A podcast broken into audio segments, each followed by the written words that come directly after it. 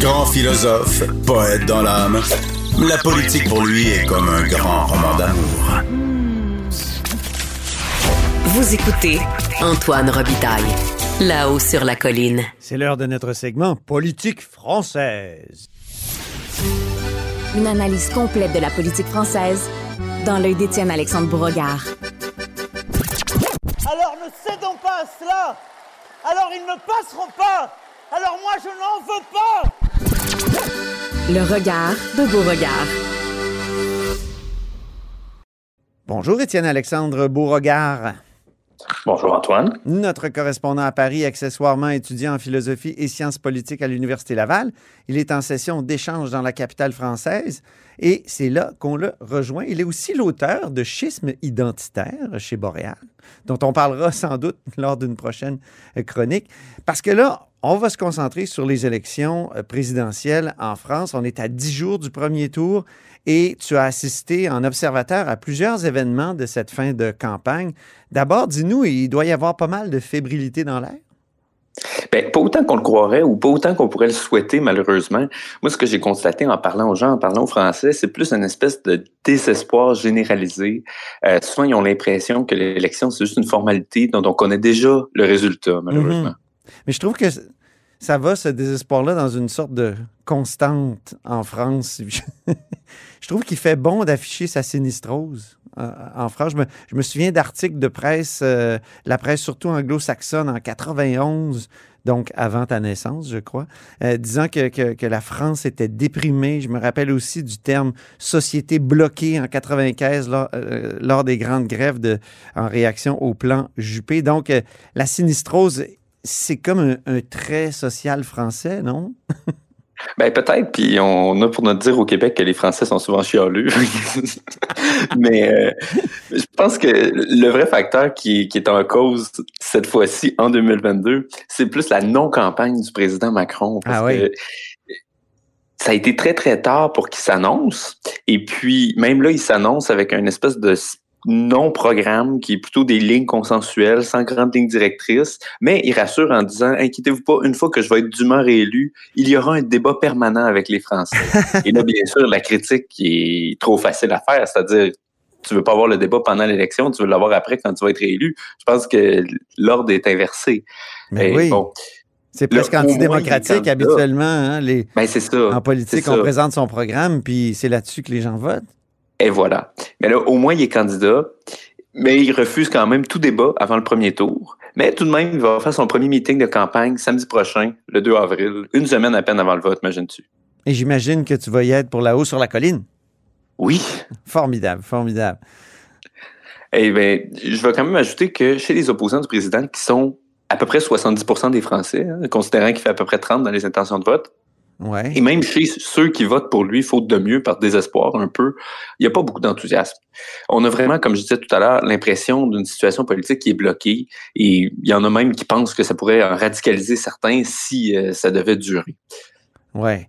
Et dans les sondages, il y a Marine Le Pen qui monte euh, et, tu as assisté, toi, au débat de la revue de droite, euh, une droite qui s'assume, entre guillemets, valeur actuelle. Or, d'après ce que tu m'écrivais, c'était plutôt pro-Zemmour à ce moment-là. Ah oui, tout à fait. Mais ça, je pense que c'est révélateur un peu des, différences dans l'électorat de Marine Le Pen versus celui d'Éric Zemmour. Parce que les deux peuvent défendre des idées qui sont relativement similaires. Mais Marine Le Pen, euh, c'est presque un cliché maintenant de le rappeler, mais son électorat est très euh, prolétaire, comme on disait dans, mm-hmm. dans l'ancien monde. Tandis que Zemmour, c'est plus les, les, les intellos urbains de droite qui sont, qui sont de son côté, puis on le voyait vraiment dans la salle au Palais des Sports à Paris, parce que l'Assemblée était même pas commencée, et c'était une Assemblée, faut-il le rappeler, avec des gens des trois partis à droite, et même euh, une ministre du gouvernement Macron. Ça criait déjà Zemmour président, Zemmour président, et du moment que Zemmour est parti, à peu près à la moitié, quand il avait fini son allocution, euh, le tiers de la salle est parti. ah oui Il y avait, il y avait, il y avait plusieurs intervenants, là. Oui, exactement. Ben, il y avait euh, deux candidats à la présidentielle. Il y avait Éric Zemmour, Valérie Pécresse. Euh, il y avait aussi Marion Maréchal, qui est dans le camp Zemmour. Jordan Bardella, qui est numéro 2 du Rassemblement national. Marine Le Pen n'était pas là parce qu'elle avait une émission télé à un autre moment. On ne sait pas si mhm. l'émission était le prétexte pour pas y aller ou si c'était vraiment gagné à l'avance. On ne le saura jamais. Ouais. Euh, il y avait aussi Éric Ciotti des Républicains et Marlène Schiappa qui était ministre euh, avec Emmanuel Macron, qui a quand même été applaudi pour son seul courage de se présenter devant une salle qui était vraiment pas vendue à son message. Ben oui, ben oui, c'était la droite, donc toutes les, couleurs de la droite, mais avec un peu de centre. Voilà, voilà. Mais tu sais, valeur actuelle, euh, ils s'appellent eux-mêmes le magazine de la droite qui s'assume. Donc, c'est très affiché euh, leur positionnement. Est-ce qu'il y avait un peu d'espoir dans l'air? Parce que, je le rappelle, euh, Le Pen montre. Est-ce que les, partisans de, la droite, de toutes ces droites-là, sentaient une forme de possibilité de victoire? Honnêtement, non. C'est ce qui confirme mon diagnostic d'avant. Tous les orateurs, sauf euh, Marlène Schiappa de La République en marche, évidemment, ont parlé de quelque chose comme un hold-up démocratique. Ça, c'est l'expression d'Éric Ciotti, euh, du refus de Macron de faire campagne qui nuit à l'exercice de la démocratie. Ça, tous les autres orateurs, sans exception, l'ont dit. Ah oui. Euh, Pécresse, qui était largement hué par le public, euh, disait que Macron veut refaire 2017, voler l'élection à la droite et aux Français en les forçant à choisir entre Macron et Le Pen. Euh, Zemmour parlait d'un sentiment de gravité, de désespoir des Français qui lui disent quand ils les rencontrent, sauvez-nous, vous êtes notre dernière chance. Même, ça m'a fait rire quand tu dis ça. Il y a des gens qui lui disent, j'avais prévu de quitter la France, mais si vous êtes élu, je vais rester. ça pour dire que tout le monde sent du désespoir. Là. Ouais. Bon, Jordan Bardella, le numéro 2 du Rassemblement national, en fait, le principal lieutenant de Marine Le Pen. Lui, il a eu vraiment la tâche euh, ingrate de terminer l'événement à 23 heures passées. pratiquement tout le monde était parti. Moi-même, je suis pas resté jusqu'à la fin. Mais il y a eu des très bons commentaires pour sa prestation. Euh, il reconnaissait quand même la distance entre le Rassemblement national et la droite conservatrice, qui n'est pas son électorat naturel, et la salle le montrait d'ailleurs. Mais il mettait l'accent, encore une fois, un peu avec le côté des espoirs sur la victoire qui était nécessaire pour arrêter d'être seulement une candidature de témoignage. C'est pour ça qu'il disait euh, on veut sauver la France dans trois semaines et pas dans cinq ans par rapport à Zemmour, par rapport à Pécresse, dont les campagnes sont en train de stagner en ce moment.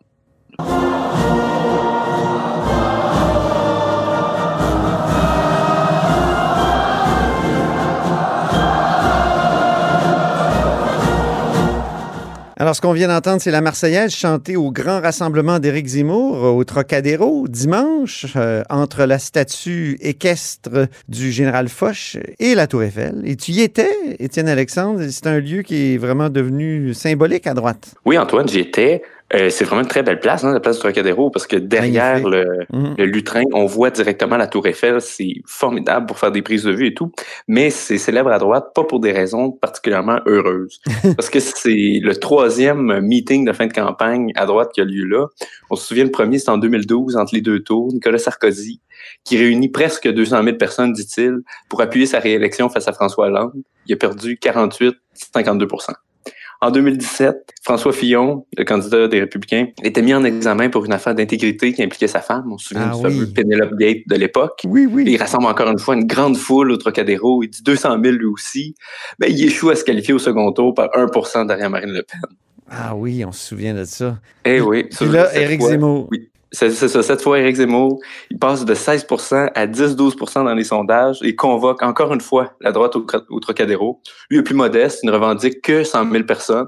Mhm. Il dit, je suis là pour laver les affronts de la droite, mais ça a quand même un petit peu l'air d'un barreau d'honneur, d'un meeting de la dernière chance, d'une campagne qui finalement se qualifiera pas pour le second tour. Ben oui, moi j'ai regardé la vidéo, il y avait quand même, la foule était quand même impressionnante, même s'il disait qu'il y avait que 100 000 personnes, mais ici 100 000 personnes, ce serait gigantesque et, des discours à droite qui s'assument très décomplexés. On va écouter Nicolas B., un député européen qui soutient, euh, qui soutient Eric Zemmour. Nous sommes, mes chers amis, le pays le plus imposé au monde. La moitié de notre richesse nationale est confisquée par l'impôt, partant se noyer dans un océan de dettes, de gaspillage et d'achat de la paix civile éphémère dans des cités où la loi des barbus et celle des dealers a remplacé nos lois, nos mœurs et nos traditions.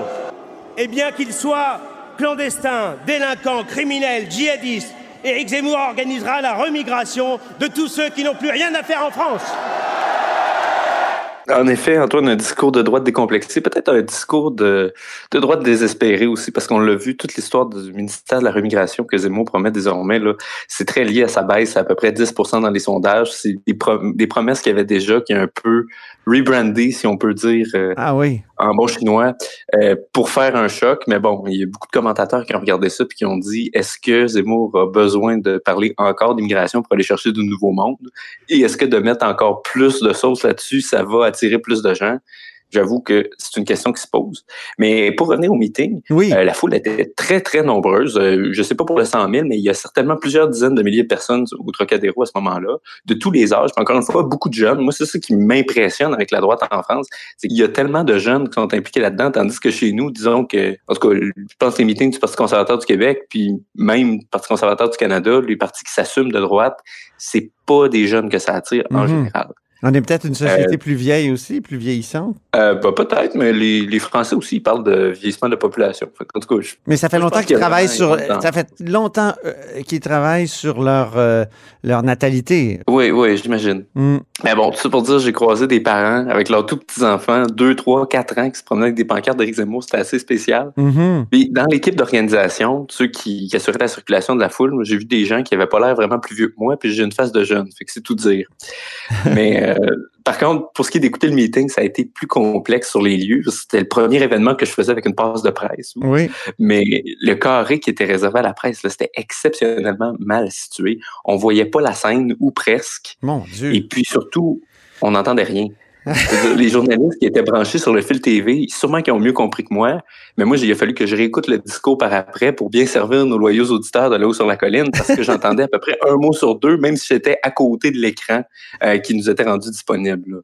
Incroyable. Euh, mais tu mais, mais as des extraits, là. Oui, oui, par chance, mais c'est pas des extraits que j'ai capturés sur les lieux, sinon euh, les auditeurs, euh, ils auraient rien compris. C'est ça, exactement. Ouais, donc le message que euh, Zemmour était là pour livrer, en fait, je pense en dit long sur l'état de sa campagne. Il disait maintenant, il faut faire mentir les sondages, il faut faire mentir ceux qui prédisent notre échec, il faut surprendre tout le monde. Et ça, en mm. général, c'est rarement bon signe quand on est rendu à dire ça. On l'écoute tout de suite.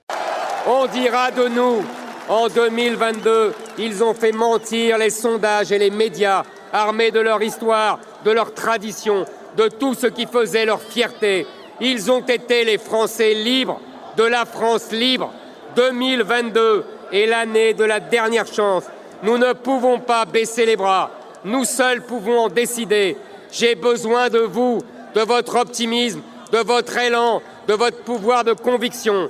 Ouais, quand on dit j'ai besoin de votre optimisme, ça veut dire que ça va pas très bien. Et voilà. Donc, à 14 jours du premier tour, c'était plus une démonstration de force pour essayer de renverser une tendance négative que le couronnement d'une campagne ascendante. En fait, c'était dans la tradition des meetings du Trocadéro. C'est ça. Exactement. C'est un lieu maudit, finalement. Donc, eh euh, à la fin, d'ailleurs, Zemmour, il criait, et ça m'a fait penser à Emmanuel Macron qu'on entend dans notre indicatif. il criait vraiment. Oui.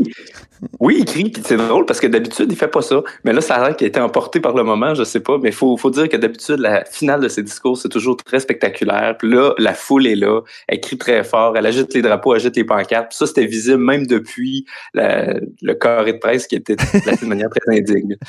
On va l'écouter.